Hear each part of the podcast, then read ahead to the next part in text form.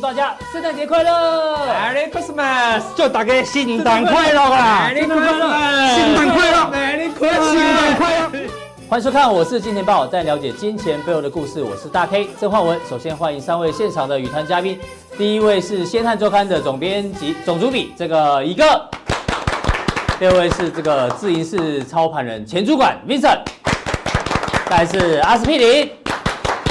我们看啊今天的亚洲股市哦，其实哦，这个基本上戏份还是不太多，因为呢，这个月美股，昨天圣诞节休假，所以现在呢，股市哦，感觉有一点这个欲振乏力，休息的休息，放假的放假。那台北股市呢，今天中场啊，这个小涨小跌，哦，这个变化不大。那虽然加权的量能比昨天多了一点点，但是呢，还是属于这个低量的那个水位哦，所以股市目前变化不大。但是呢，在这变化不呃不大的过程当中哦。有一个商品突然窜出来，就是贵金属。大家看一下，黄金的价格呢？哎，黄金的价格最近哦，看创下了波段新高，站上了一千五百块的一个价位。另外，白银创得更高，白银呢站上了接近十八块钱的美元的一个价位哦。所以贵金属到底戏能够演多久？待会呢，我们在加强錠会跟 Vincent 讨论，因为加强錠观众应该知道，上两个礼拜之前 Vincent 有提到黄金跟白银可以做一个。这个进场跟琢磨，到底接下来怎么观察呢？持续锁定我们的加强定。不过我们今天的主题呢，叫做你在看浴缸还是看大海？因为现在蓝绿蓝绿的选举哦，这个非常的热烈哦。这个男方说什么？说我在讲大海，你在跟我讲浴缸。哎，女生回答说，你坐在浴缸，你以为你在你在大海里吗？这个吵得不可开交啊。所以浴缸跟大海很重要。这张图一个，第一眼你是看大海还是看浴缸？我第一眼是看这是日出还是哦，这日出还是日落，心情不一样，心情不一样就不，因为心情很开哇，一天的开始日出，那一个是回避我的问题，夕阳无限好，只是近黄昏，有种不同的心情。第二个，嗯，我们也可以坐在浴缸上看大海啊，对不对？这两者兼备啊。浴缸也可能在海边啊，嗯，也不一定在你浴室里面啊，所以环境有关系，所以环境跟时间跟心态嘛，所以你操作股票人做人做事都是你的心态、环境、时间都会有不同的想法嘛。好，你知道我为什么要拿这个当当这个梗图吗？浴缸跟大海，因为现在全球的这一个投资的大师啊，都跟你讲，未来的资金是很宽松，但你但是到底是有多宽有多松？这资金呢是像浴缸一样。这样子一点点，还是像大海一样这这么一这么大，是可以撑起全球股市在目前这个位阶哦。这个问题呢，第一个要请教 Vincent，这个钱呢，就像我刚刚讲，到底是像浴缸这么一撮，还是像大海这么大？我们先看全球的这个特别哦，首要看 FED，FED 的资产负债表，我们知道前一阵子因为缩表的关系，蓝色这条线掉下掉得很快，对，但是美股还在往上冲，但因为过去两个的这个 gap 有点大，那现在有点收敛。所以未来哦的钱哦，到底是浴缸还是大海？我们先看这个这张图表。这张图表呢，它主要是标普五百每一周的表现，从过去十一月份到十二月份。这个下面是 FED 哦，每一周的放钱的这一个年增率。大家看，只要 FED 放钱的年增率是正的，标普五百就是当周就一定涨。对，如果是负的呢，哎，就跌了。哇，这个非常非常的标准啊，完全正相关。但重点来了，接下来我们要看。从明年开始一路下去，到底这个钱哦够不够撑住这个股市？大概从二零一九年，就是今年的十一月份开始哦，全球三大央行 FED 啊、ECB 跟日本日本的这个 BOJ 哦，加起来呢，平均哦加加减减呢，一个月会放出一千零三十亿美金。对，但是之后就没有增加咯，就是每个月一千零三十亿、一千零三十亿、一千零三十亿。哎，它不像过去哦，从原本负的而变正的。呃，又 double，又再 double，感觉过去放钱的这个增速比较快。那如果现在增速是平的话，接下来这个资金啊，就像我刚刚讲，它到底是个浴缸的资金呢，还是像大海的资金？怎么观察？这个，因为我们看到这是绝对数字，嗯，但是呢，我后面会提它这个回圈是怎么创造它的乘数效果。这个乘数效果，像我们这里这里，比如 FED 它这个资产负债表它降的时候，其实这也是大幅震荡啊。哦，就去年那个回的第四季回的时候也是很很吓人，对。但是它现在这个蓝色曲线开始对翘起来往上走，那会不一样。而且呢，你虽然哈、哦，你我们看到比如十一月是一千一千亿，对，这边也是一千亿啊。但是其实你到第三个月的时候哈，那个一千亿已经不等于一千亿了。我等一下会模拟给大家看。是，好，所以说那到底美股这个位置呢，到底是高还是低？其实是投资人现在。对啊，大家最想问，现在美股到底是贵还是便宜？台股到底是贵还是便宜？它之所以犹豫不决，就是因为它很难拿捏嘛。嗯、好，那这个状况呢，我要把实际的状况哦模拟一遍给投资人，那就会很清楚。嗯、对，如果照你刚刚讲，如果这乘数效果算下去，嗯、搞不好其实是很可怕是大海哦。那如果是大海的话，感觉上应该现在是便宜啦哈。呃，对，我我们接下去看它到底贵还是便宜。嗯。市场上现在开始有人在留意，就用这个指标，我们传统所谓的呃用总市值除上 GDP，巴菲特指标。对，巴菲特指标。那我们可以看到说，事实上，如果从历史哦，这个一九大概一九八零年，你看到这个地方有两个特别高的地方哦，一个是在这个金融啊，不那个那个网络泡沫，哎，网络泡沫的时候，然后呢，现在是这个位置，但是它有一点不一样是什么？这边是直接尖头就下来，停留时间很短哦，但是这边的时间是不是其实已经拉了快差不多两年了？就是这个美股总市值占 GDP 的比重来到一百五十趴，对，其实这段时间撑了蛮久的。实际实实际上有不一样，就是说它虽然创历史新高，那当然，所以所有现在观众哈、投资人在顾虑说，到底贵还是便宜？他顾虑的没有错，因为从这个指标来看是这样。但是呢，我们如果从下一种，呃，下我我们下一页，我们用另外一种角度来看哈，可能就不一样。因为我们知道，当初巴菲特会使用这个巴菲特就是除上 GDP，它主要用意是说，因为我们知道 GDP 在成长的时候，每个全世界所有的央行都会控制那个货币总供给 M two 哦，货币量它会比这个你的 GDP 稍微再高一点点，高一点点。对，比如说一趴或两趴，哦，像中国大陆以前都十几趴，所以所以那因为它也是两位数成长，那重点就是说那个指标背后意思说你有没有继续放钱？嗯，那我们看我们知道哈。他永远都不承认他是 QE，所以他说不是 QE 的 QE 的。但实际上你每个月就是放六百亿嘛。嗯，好，那我刚刚讲的说乘数效应是怎么来的？这个乘数效应说，你看哦，如果说我这个月我把这个六百亿丢到市场，嗯，那下个月再丢六百亿丢到市场，那你到最后你会发觉，因为你撒钱撒下去，那个美元会转弱，嗯，那美元转弱，你这个热钱就会向全世界发散，发散不一定是一个地区，是全世界发散。好，那尤其是新兴市场，那台湾是新兴市场，嗯，好。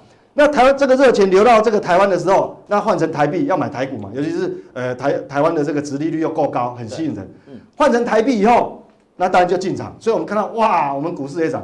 然后呢，这个央行拿到这个，你换成台币，他拿到美金，美金又干什么？嗯，啊，美金他会去买美债啊，买美债。嗯，啊啊，这个美元是不是又流？这就是一个完美的循环啊。哎，对，就从头搞到尾说，哎，不对啊。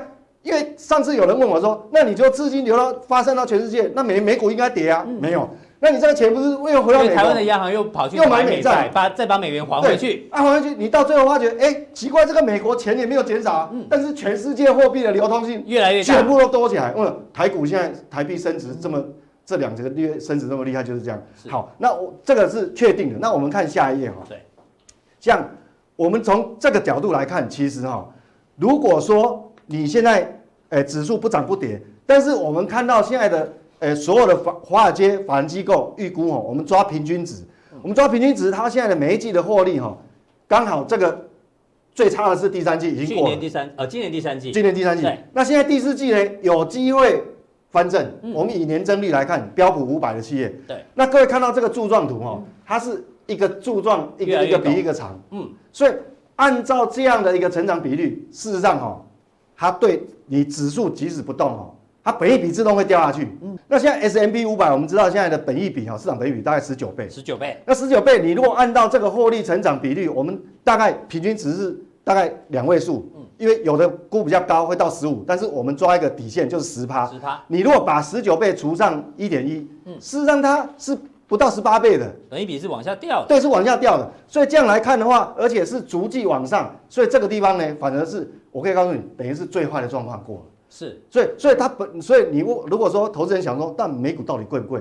我不能讲它便宜，确实不便宜，但是也不贵，也不贵，因为钱还在放啊。嗯，那钱还在放，我刚刚那个钱放出来，结果到最后回绕一圈回去，那美国钱没有减少。对啊。那再绕第二圈呢，它还是没减少，就全世界都涨了。不贵也不便宜，这很尴尬。那到底是 到底是浴缸还是大海？偏向哪个多一点？那你时间只要拖得越久哈。就会越来越像大海，因为乘数效应嘛，那是乘数效应的扩散。那我们看台股，我们回到台股，那投资人当然更关关心台股。那如果我们用这个一样巴菲特指标，现在创新高了，对，那当然一定会有很多法人就警告你说台股太贵了，哎，我们不能乱追哦。嗯，但是实际上不能只看一个角度。嗯，好，我们再看，如果用本益比的角度来看呢？各位看哦，这是历年来哈，每一年本益比的高低水位是，就是因为你是这个股价去除以获利嘛。嗯，但是我们看哦，现在台股的获利现在是多少？现在是二零一九的第四季，现在现在是最高嘛，一万二嘛。这万恶淫为首，然后哎，有有看昨天的节目，百善孝为先，对对对，十八倍，十八倍。那十八倍，你如果按照所有法人现在预估明年整体上市柜公司获利的成长，他去把它预估明年，还除一样两位数嘛？对，他那个估大概都十几趴了，是每个机构。那我们用最低的标准十趴就好，嗯，你把十八倍除以一点一倍，下多少？就掉下来啊，就这个就掉很便宜啊，就很低啦。掉变像十变十六倍左右啊。啊，对，就往下掉啊。对，所以那你现在这个红棒，你把它对照过去以前，嗯，那我你这个用、欸、你用目测就好，这样贵还是便宜？等于说把获利算进去，其实明年的台股本益比算低哦。对，这样这样有很贵吗？是因为你这个红棒其实这样拉过去，其实。并没有很贵嘛，你看金那个网络泡沫对还那么贵，那金融海啸之前后也是都那么贵，所以事实上这个就是说获利的推动。所以我们整个来讲，其实哈，你如果要问我说美股到底贵不贵，我认为不便宜，但是也不贵。台股 台股到底贵不贵？它不不是最便宜，但是还是不贵啊。嗯啊，所以这个东西。那投资人会认为我讲废话了，不会不会不会。但是其实哈，这个接下来你要他会恐惧啊。那一万两千点，事实上你可以用这个所谓的资产配置的方式，就克服你的恐惧。哦，我这个就是重点了。对，对我我们看一下，那，诶，这个哈，补充一下，对我补充一下，就是说，台股既然不贵，那那个亮点会在哪里？嗯，我们事实上哈，我们从这个刚刚公布的这个外销订单，我们会看到哈，这个衰退。资讯这个衰退，光学这个其实都是终端产品啊。嗯，但是有一个亮点是在什么？电子产品。但是如果我去看那个统计处的资料，还有他那个那个那个单位主管有有有那那个记者会说的嘛，其实这个所有都是负的都很严重。是，但是唯独这个部分，那电子产品什么叫电子产品？后来发现里面哈绝大部分的项目都在半导体哦，都在半导体。所以这告诉我，投资人，我告诉你哦，你在资产配置的时候，指股票的部分哈。在未来的三个月，嗯，好，甚至于半年，你的重心是要 focus 在这个。为什么？因为这个订单都是会反映在未来一个月到两个月的营收。营收，对，所以这个就是重点。好，那我我们再接下去看哈。好，这个那我们可以看终端产品，我本本来美国哦，今年是最旺的，都是这个成长很大很大，但是呢。美国地区对石英的这个资料出来，它是负四趴，嗯，这是外销订单。我如果看国家的话，嗯，所以代表哦，耶诞的购购买旺季过了，过了，过了。这因为所以它它订单就就说了嘛，嗯，所以很显然就是说哈，现在剩下大概你要往上游去找。我刚刚讲半导体哦，对。啊，这个下端购物终端商品的，对，那你就要往上，等于未来的资产配置要往上游去找，往上游去找。那上游就哎有很多半导体也算上游，对。那有些小部分的原物料可能也有机会，也是算上游。好，那我们再接下去看哈。所以你讲其实就是台积电等等啦，还是有机会嘛？对啊，一样啊。像我们像我们之前加强定讲的什么联发科啦，或是跟半导体有关系，对，它的订单还是订单还是一直进来。是好，所以这个是这个就资产配置的部分，做股票部分。那我们讲说，你还是会害怕。因为你还是如果认为说美股还是很高啊，那台股要挑战历史高点会不会过？我们不知道啊。那没关系，这今天教你一种方法，你就用资产配置的方式，比如说你会睡不着觉的，对，好啊，可能你暂时还找不到加长定的，哈，那你就想办法把你股票部位，比如说本来持股八成，你可以降到六成，降到五成，那剩下部分怎么办？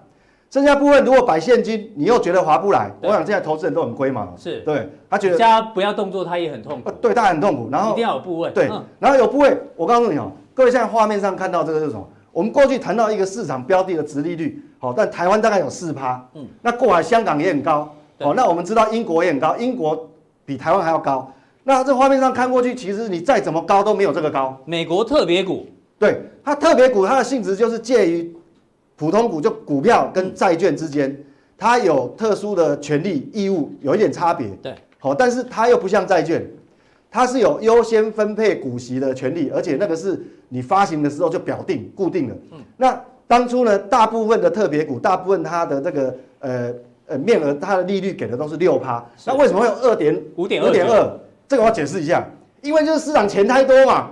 钱太多，它一部分就挤进去了，那价格上来，所以它掉下来，但是它还是很高啊。对，那你想想看，而且大部分的特别特别股，它收益都是每一季都配息哦，每季配息。对，所以你现在在等待的过程，假设要过年又很久，你要出国玩，你又不放心，但是你又怕会错过什么行情，那没有关系，其实挪一点部分的资金，你放在这个地方，那这个怎么买？ETF 吗？ETF，那 ETF 当然呃。有很多特别股的 ETF，有的有挂牌，对，有的是有的直接挂牌在在我们像股票交易上，但是有的没有，所以其实国内有很多券商都有发。哦，好啊，国外的更多更有，所以我我是认为说，在这个节骨眼哈，你可能在资产配置上面稍微调整一下，嗯，你心里就会很舒服啦，嗯，那有没有呃有没有更好选择？有，加强定就有。好，这个我相信这个问题哦，很多人哦一定会在留言问说，到底哪一个 ETF 的特别股？好，这个我们再做追踪。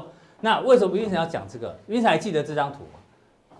这个普通定的人可能说这是什么图啊？这是我们在十二月十二号的时候加强点，因为那时候 Vincent 也准备很多资料，就两个礼拜之前。那因为他来不及讲，我们只能直接秀说 Vincent 当初哦两个礼拜前看好了黄金跟白银，他买进了两口的黄金，五口的白银。当初的损益在这边，这我就不讲了，大家自己定格看哦。那加强定的可以知道，两个礼拜之后，现在这一笔部位变成怎么样，以及接下来 Vincent 对于黄金跟白银怎么看？待会加强定持续锁定哦。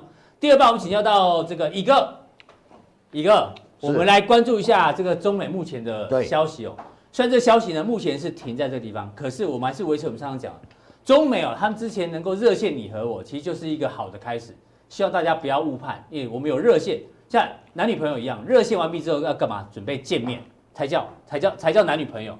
我先问一个，女朋友跟女的朋友的定义你怎么定义？比如说这个女生是你女的朋友，这女生是女朋友，你是怎么跟大家讲说哦，她是我女朋友？你们一定做了什么事情或怎样，你才说她是我女朋友？要不然她只是你女的朋友，你的那个定义在哪里？定义是女的朋友是，女女的朋友是。呃，好看不好看都可以当女的朋友。对，那喜不喜欢？那觉得自己觉得好看，可能因为每个人对美丑不，我觉得你觉得她漂亮，对好，我我讲有好感，然后自己彼此有暧昧，那叫女朋友嘛。嗯，那那女的朋友那么多女女的朋友。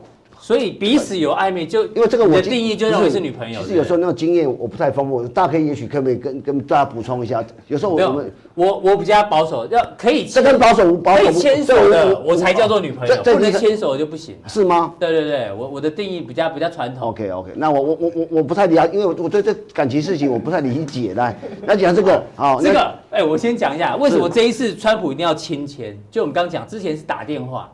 现在他说这个签约啊，第一阶段协议时间还不知道，地点不知道。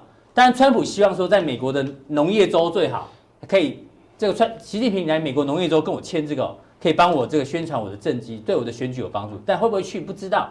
所以呢，这个见面呢，一定有它的意义存在。就我们刚刚讲，我讲意义存在。我就刚才在上个礼拜前，我们就在这在这个时候我就讲了，嗯，美国跟中国一定会签嘛。那时候大家还说啊，这个有跟没有之间，对，我就我就说一定会签。有跟没有之间是讲十二月十五号那个关税，那那我觉得那个不是大问题。那我又觉得说，呃，也许在明年一月就可能会签一个类似。那时候大家觉得会不会签还在吵？可是你要理解，我还回到一句，这你看到了，这这就是川普的政治的政治的一种动作。动作。那你想看嘛？我明年川普要选举，嗯，我我要搞一个秀。你要知道，川普以前干过什么？主持人啊，你不要忘了。谁是接班人？对，他很拍了十一季。他其实你要理解，他很会作秀的，你知道？我要在最好的秀场展现我最好的魅力。好，那你想看，我明年如果说要要签，其实我一开始认为说他们两个不见面也可以签。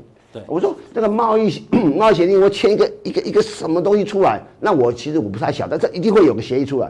那下个是科技战嘛？那那以后军事战那个后来来讲。是。那以单这这个这个情况来讲。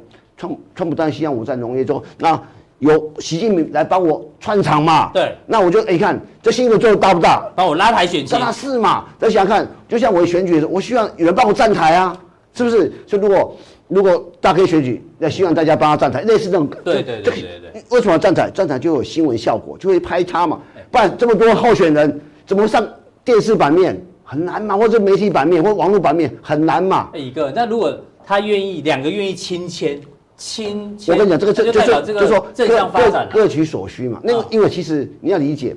这这这贸贸易战打下去，其实中国的内部压力也是很高嘛。是，所以你你就可以发现最近的很多很多公司出现一些公债券问题。马云啊，马云一天五个人跟他借钱。对。哎，但是借大钱借小钱我不知道。那我是说，他也需要一个秀嘛。所以这两个，如果说如如果说你这两个之间达成一个行为，我们互相拉抬一下，可不可以？所以前几天不是讲说，川普说，哎。习近平是我好朋友啊，嗯、是是不是？所以我觉得这是一个完全为了明年美国总统的内部的很重要的秀场嘛。而且不要忘了，民主党的的的候选人大概三四月就会出来了，所以一定要他对手要快出来。对，所以一定要造造势嘛。哎，那在这样的往好的氛围走底下，我们觉得你要观察什么？其实我我我要我要提到就是说，你要讲破音啊，慢、嗯、慢慢讲嘛，就是说为什么讲这个？不要急，年轻人哦太猴急。我跟你讲，你要是你要理解，这个贸易战打到后来，你以为贸易战结束，中美之间就手牵手吗？进礼堂吗？不会，不会。我就跟你讲，不会。美中进入一个新的冷战，就像当年美苏之间也常常有有争执，常常签那个什么协议啊，什么大家。可是你也要忍，美国的。现在对手就是中国。那我过我过去也提到，贸易战会高暂告一段落，下一个就进入科技战。明年二零二二年科技战，甚至这个军事战。那我要讲的说，最近呃有两个议题，我们讲科技战里面，他把台湾的半导体产业好像变成当成战略伙伴。嗯，伙伴是什么叫伙伴？我们我我对我我说，打开我们战略伙伴什么什么什么叫伙伴？就互相支援啊，你对对对，我提对对，就你有你有点你有你的长处，我有长，那截长补短叫伙伴。对。可是，就航空业，台湾的航空产业上，我发现一个东西，嗯，美国是把战略资源送你。哎呦，这比伙伴还这关系更更不不一样。就是说，你你像台积电是绝对战略伙伴嘛？为什么？我需要台积电帮我代工吗？所以我没有台积电，我我我可能我做不太好。可是台湾航太业，如果过去我我们可能是这样讲啊，就像你的浴缸一样。我们国国国内航的航太可能在浴缸做做高教机，做做这这这个经国战经国号战机，OK。可是现在来 F 十六来帮我弄，哎呦，哎一下子已经抛到大海了，是从一下从小联盟变大联盟，这身价是不一样，所以一定要这个逻辑就开始。好，我们为什么讲波音？其实今年年初大家有兴趣吧？我我常有有有有有这个兴趣，就是说你每一年啊年年中或年初的时候，很多人对很多机构会对呃。来年的展望，嗯，什么产业会好？什么产业？所以我常常收集这个。你看去年初啊，大家对航太业是看好的，为什么？去年的年初航太业股价都很高啊。对。然后后来，哎，今天怎么跌了一点？重要是说，台湾的这个，因为波音的 MAX 出现一个啊，这边掉飞机，掉飞机的。对。可是你发现波音股价没跌，台湾的航太的一个所谓的股价跌很多啊。所以，但我新的一年的时候，我发现说，但波音面对它的这个。七三七 MAX 停就因为出问题停飞停飞之后，停那最近出现什么？这个东西最后利空，嗯，CEO 也 CEO 也换人。换人的，嗯，那我认为明来年来年的，哎，因为今年绝对没有，今年今年年底或明年年初绝对没有说今年航空业会好，但是此时此刻我跟你讲，明年航空业会好，嗯，这是这是一个一个很重要的一个重要讯号，所以因为我们还有美国重要的加持，这个。洛克希德马丁公司已经跟汉翔合作了，是，要不要忘了，全台全台湾所有航空这个航太产业零组件里面最大的客的订单来源就是汉翔，嗯，但汉翔好的时候就跟蚂蚱一样，对，一路一路一路，所以其实航太产一路这样是是成长，这个一八年大概一千两百亿的台币的一些产值，那对，我想这个还是叫浴缸哦，嗯，这是浴缸，浴缸而已哦，来来你看有没有，来再想。哦，我们我们我们看这个吗？啊，对，那就就这个好，我就我我就讲为什么我讲说，呃，七三七面试不飞之后，大家理解，它波音一定会再推出一个类似七三七这种单走道，你看换个名字就好了。对，换个名，换个车种嘛。啊。这车手不换不好，换个车一样，跟汽车产业一样。那我我要讲说，全世界要理解单走道的客机最多，哦，至少占六成以上。那广体客机比较少。那你要知道，最近航空业啊。呃，就前几年很流行 A 三八零，知不知道？是 A 三八零一下子可以在六七百的人，甚至甚至甚至来说可以到八百人。嗯，你知道买买到这个飞机的人啊，的航空公司啊，嗯，欠债的时候有苦说不出啊，就是太买太贵了，然后使用率太低嘛。就是说，你一下子一一个航次要做八百六七六七百人，不当然不容易啊。所以你看阿球航空买最多了，嗯，其实它很苦啊，就是搞不好你看你想看航线在飞的时候，搞不好今天只有两百人，我靠，要飞三八零，对，所以其实来讲，像这种大型的这所谓的这种广体客机或双走道那个，其实在这市场上，其实除非做就长程线哦，我们今到美国，今天到欧洲，这可能比较有。可是基本上在五六个小时之内，基本上单走道客机是很受欢迎的。是，所以类似 Airbus 也要包波音的，其实单走道客机是很很需要。那我要讲的是说，当 Max 这个东西，也许大家觉得说，哎，台湾受到伤，可是基本上，波音的副厂，呃，这个重新在类似的单走道客机一定会再出来，所以这个很重要的一个变化出来，所以你波音的利空没有了。第二个，我讲我要再次强调，我上上礼拜有讲过，我说，台湾的航太产业。这一次在美中贸易战从科技战之后变成我跟你讲这这这所谓的的军事战，所谓军事战说他把这个 F 十六 V 提到它台湾的生产，你要理为什么十六不是很重要的一个逻辑，而且大家知道为什么台湾这次买六十六架 F 十六嗯。为为什么？为什么六十六架？为什么不七十七架？而是五十架？四十四架？这六十六有有有意义的有意义的哦。那洛克希德马丁公司曾经生产过五种战机，嗯，一种 F 一零四军刀机嘛，哦对，啊不 F 幺幺七这两种已经没有停，已经没有停产了，对，现在最主力是 F 十六、F 二十二、呃 F 三十五，三十五最新的。F 三十五逆装战机，美国最先进的飞机。好，它有个有有个现在它的逻逻辑是打群架，说一台 F 三十五可以协同六十六架 F 十六 V 协同作战。协同作战，对，它不多就是说，其实 F 十六的的的头盔啊，其实跟 S 五三五是类似的，嗯，所以它所谓协同作战，包括半径多少，那多少飞弹，我在敌机过来，战斗群过来，我派哪架飞机，就用电脑协同的作战的一个这个群体战的概念概念，这跟以前那种高市场时代筧桥一连串这个作战飞机就不对了，不是的，它是个群体机群的作战，所以一台 F 三十五可以跟协同六十六架，所以为什么六十六架是有道理的。哦。所以你要我要讲，全世界目前 F 十六大概全世界有四千多架，嗯，目前使用率最数量最多战机，美国战机，嗯，大概两千八百架亚太。你想你想看，当这个 F 三十五成为可以协同之后，未来过去台湾过去是 F 十六的 AB 嘛，嗯，可是卖到其他像印尼啊、新这个新加坡的国家可能 CD，对，这些飞机未来都改成 F 十六 B，嗯，那我问大家谁改？谁在改装？台湾嘛，对对，就是汉翔。嗯，所以我我我上礼拜已经提醒过一次。是，我说我说动了。我说我过去一年都不好，整整理了一年了。嗯，底部打出来，说我跟大家报告，很很多事情的改变就在趋势。你会也许你会觉得，哎，股价还没涨。我跟你讲，常常大家以为股价还没涨，就呀，我可是我讲一个月后、两个月后、一年之后再看这个股价。我觉得不一样。那我讲最简单的逻辑，其实股票投资是人性跟逻辑嘛。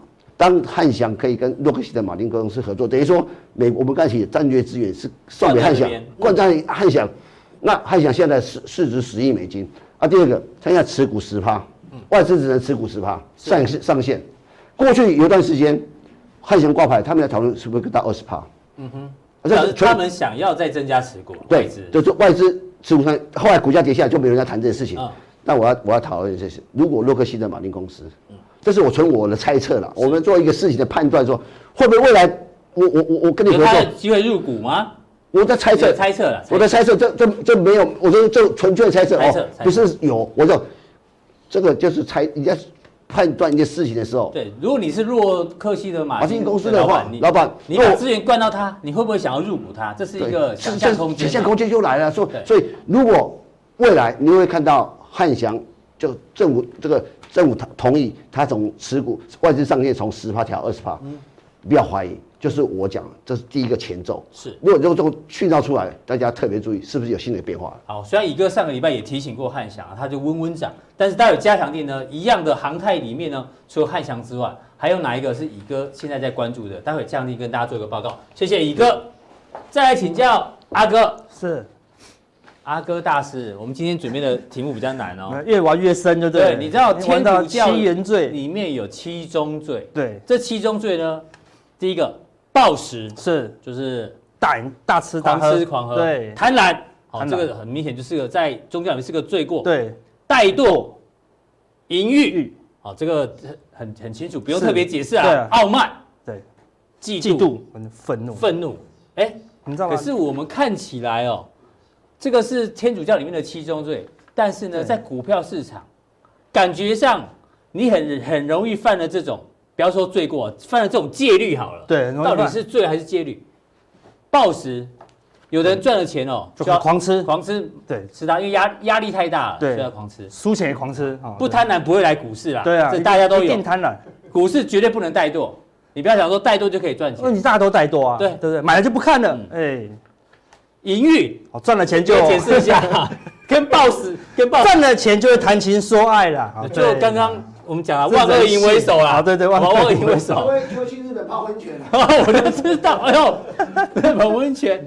好，傲慢，傲慢，看不起市场，哎，我打败大盘了，对，太简单了，嫉妒，我明明赚钱，阿哥赚比我多，不行，就不爽，不爽，嫉妒，愤怒，对，没有买到涨停就愤怒，对，买股票没有买到涨停又烦又愤怒，太容易犯人，这七个罪。是原罪，它又它又叫七原罪，你就是出生就有了，就有的。所以，我们如果可以克服这些，嗯，通常就可以在股市中赚钱哦。你说怎么克服？我们都有原罪啊，不可能没有，你知道吗？说宗教有时候定一些规则是有有，我个人觉得啦，嗯，也是在整人，你知道吗？我们天生就有，谁没有这七个，你知道吗？但是把它用得好就是好事。比如说暴食，人出生就要享受美食啊，哎，享受美食 OK 啊，对不对？然后呢，贪婪。要进步啊！我们要更赚，越赚越多嘛，对不对？是做得好就进步哦，对不对？怠惰要放松嘛，不是这样，做事要放松，放松嘛，就是哎，要是一种放松的表现。我说坐在沙发，不是这怎么解释？淫欲、谈情说爱嘛，最有名的小说、最有名的电视剧，没有爱情当元素吗？那跟股市有什么关系？没有说这人的原性嘛，人的个性，人的个性嘛，对。那那我们都要为了家人。我们为了我们的女朋友，我们才有动力在股市赚钱啊，对不对？傲慢嘛，自信嘛，我们要对我们买的股票要有信心，所以我们就自信啊，对不对？然后嫉妒，我们要怎么样？跟别人学习嘛。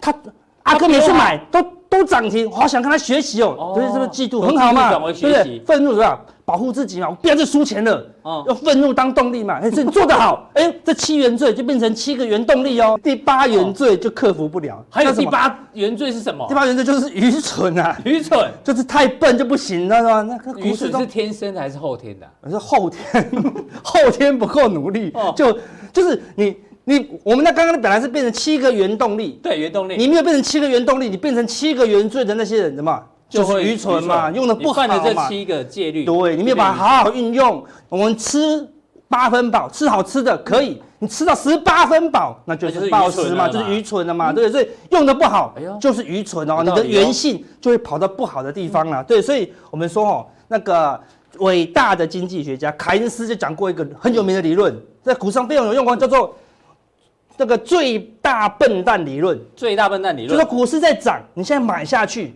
你就是想说有没有更笨的人？嗯、我已经买这边买这么高了，我已经好笨，我没有买在，我没有买在那么便宜的台积电，我没有没有买在三十块，我没有买在六十块，我没有买在一百二十块，我已经很笨了。嗯，我现在买在三百四十块，你只能期望一件事啊，要用更笨买在三百八十块。对，那买在三买在三百八的人要希望有更笨的人买在四百二嘛。这就是更笨理论啊！你没有在暗指我们来宾啊？我们前面来宾说台股不没有那么贵哦，哦，是这样吗？我们说我们要成不要成为那个最笨的那个人就好了啦。对啊，所以当然你就你现在买进去三百四，的确后面还有人买的话，那就不是最笨的啦。直到直到跌下来的那一天，你才知道谁最笨，你懂我意思吗？现在看起来是巴菲特最笨啊，对不对？但是事情有没有没有结果，所以我们说有时候另外一个笨世界上。凯因斯哈，如果早点出生，就可以救了牛顿一条命，你知道吗？嗯、牛顿当初就是他以为他很聪明，他觉得那股市涨到很高了，他觉得应该还会再涨，他跑去买，对，知道吗？就输光他所有的积蓄，嗯、你知道吗？像很多人现在一万二，赶赶紧手机开什么？赶快存股。那我就说，那你要你就要期望要要要有人笨很久，要笨两三年存股才会赚钱，对，对不对？因为你又不做短线，好，对不对？所以现在行情就是已经越来越热了啦，嗯、对，所以有时候。比谁最不笨？除非市场越来越狂热，你才会赚钱呐，对不对？哎，那这是什么？你要在大家不敢笨的时候，对不对？嗯，当第一个嘛，对。我之前这个地方长黑那时候什么？习近平跟那个中美贸易谈判有点触礁的时候，我跟大家讲，你要收金还是收金，对不对？还是收金，对不对？还是在有准备转强的时候赶快进场啊，对。一转强，一二三，第三天我们就跟他讲什么？一路嗨到挂哦，在这个地方就跟你讲一路嗨到挂哦，涨到这里大家不敢追了，很嗨。对，我说你说可怕吗？不会有事的，不要有惧高症啊，对不对？这边你害怕，这边你不敢奔，这边你也不敢奔，嗯，这边你也不敢奔，这边跑来买你就觉得你好聪明哦，好，那你就要想想，你在这个地方买风险当然是就完全不一样的啦，但不是说不会涨。但是说位置已经不一样，好，那你的风险一定要是要摆在前面呐，好，所以我们说，呃，我们这是这张第一张买的，对，我们今天有观众 特别留言感谢，这也是对账单，是我们第一第一档买的，好，奇力新一路掰上来，那时候我们就讲没有没有买，对不对？我看我们的确赚钱的，我们我们跟大家举个例子哦，赚钱就不要卖，对不对？一旦下跌再卖出嘛，还有一直上涨，我就不会卖的啦，所以交易就是这样。我们都是获利的，就是一直摆着，一直摆着这样子，所以我们赚钱的不要卖。现在是一百零二趴，对，那这些融资的关系啊，对不对？所以你看，我已经收金了。那你现在呢？好，这个真人在买，如果没有赚钱，你要特别小心啊。我们说是一边赚一边赚，证明我们的啊是收金的一个情况。那现在开始越来越热了，我们说当然一路嗨到挂嘛，我们说大概可以嗨到一月中，一月选前啊，所以你要慢慢的往上做是 OK 的，但是不过很难呐。你说。阿哥，你讲的好简单，在第一档买，然后慢慢报上来，做不到，为什么？就是赚不到。对，这个我们讲了很多个，分享了很多标的，对，但就赚不到钱，为什么？因为我们学习理论，我们学的每件事情，我们都越来越厉害。嗯，就是靠这个理论哦，百分之百成立，就是刺激反应模式。刺激就是得到一个刺激，比如股票股票突破了，对，我买进就是有一个反应嘛，对不对？然后就有一个结果嘛。是正常啊，我们小朋友如果看到一个红色的水壶，我们跑去摸。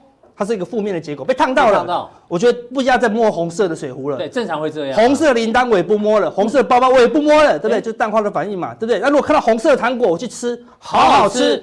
红色的铃铛，我就把它吃下去了。我觉得强化的反应嘛，所以好的事情我就会继续做，嗯，不好的事情我就不会做嘛。对，这真简单。但是股市不会这样哦，股市是随机哦，是随机的。你做一件事情，偶尔对，偶尔错，偶尔对，偶尔错，你不知道怎么办？嗯，看到突破买进，偶尔赚钱，偶尔亏钱，偶尔赚钱，偶尔亏钱，我我不知道怎么办啊？对，有时候对，有时候错啊。就股市是什么？随机强化，有时候强化你对的部分，嗯，有时候强化你错的部分啊。所以我说，假设有个例子。我们现在小有有些人宠小孩，你知道吗？嗯、小孩打你的脸，我就给他十块；他揍你的脸，我给他十块。揍越用力，给越多，你知道吗？会发生什么事？你知道吗？他怎样？你就变猪头，就这么简单了，啊，就变猪头啊！对，那你会做做愚蠢的事情吗？错误的事情，一直鼓励他。对不对？小孩去偷人家的钱，哦，奖励再给你一千块。对，小孩去那个揍人家的小朋友，给他两千块，那那那以后就变黑道老大，打手可能也不错，哦，对不对？但是不可能嘛。一件不对的事情，我们就惩罚。我怎么觉得这样听一听，我们有被羞辱的感觉啊？没有吧？你的陷阱，大家都是猪头。哦，真的哈。对，没有，就是说错误的事情不要做，最后就会变猪头。但股市当中，很多人会一直做错误的事情。我我要讲说，现在股市行情走到这里，很多人用错误的方法也赚到钱。我们讲什么话，他不会听的啦。你懂我意思吗？举个例子，我们说有两个交易方式，好，一个是。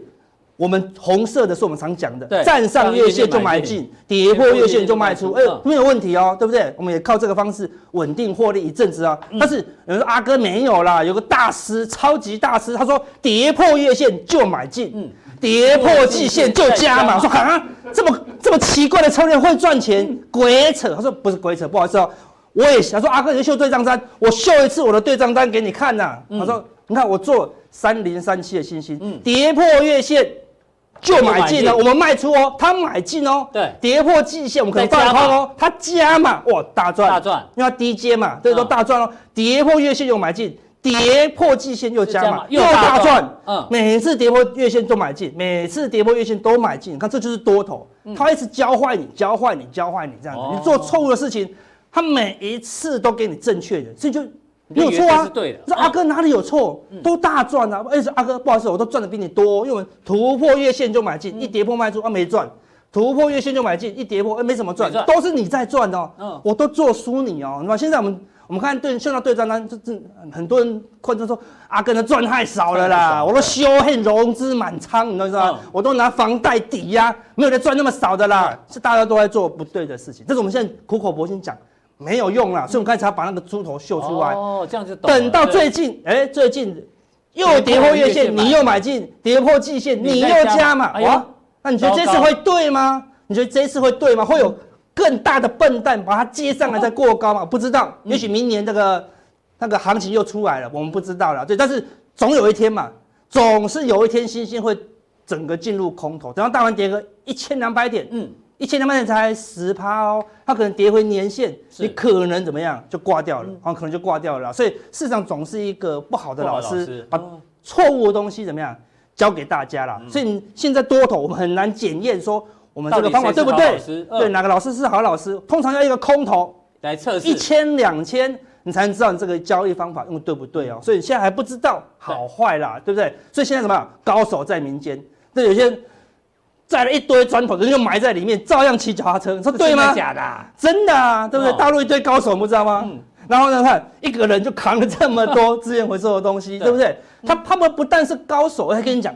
他说他他是高手哦，对不对？他跟你讲你是赵武，你是练武奇才，对不对？他就已经做错了，就像他刚刚讲的，跌破月线就买进，他已经做错，他还教你哦，说这招很厉害，我来开班授课教你，你懂我意思吗？所以你看，那现在就很多这种奇怪的现象。那我们说跟同事们讲，你一定要撑到，撑到跌个一两千点，马上怎么样，全部都现出原形啊，对不对？所以现在行情已经变得有一点。陌生段的一个情况，太热了，所有的人都是大变大死。当然，我们一直提醒风险，现在大家都很不不重听，你懂我意思吗？我们在低档的时候，大家不爱听啊，对不对？所以我们都是提醒他不爱听的啦。所以，但是等下加强这个朋友有福了，对不对？我们选择权不传秘籍，很多很多老师最喜欢讲这四个字，不传秘籍，但是又传给你哦，那好矛矛盾，对不对？你说阿哥在讲鬼故事，又不传就要传，对不对？你就好想听啊，对不对？所以。选前到了，哎呦，有一个交易策略，历届大选都通用，尤其是这次大选更通用，更通用。所以那我们的每次都买葱送牛排啊，选择权的交易技巧，我们拿加强錠就分享给大家。好，待会这个加强錠阿哥要讲这个选择权的不成秘籍，但是过去在选举的时候，哎，这个行情如果特别大的话，有人会被倒庄哦，要怎么样不会被倒庄哦？待会阿哥来告诉你。那我们今天的普通錠就到这边，大家记得按赞、订阅、加分享，帮我们传福音哦。待会更重要的加强錠马上为您送上。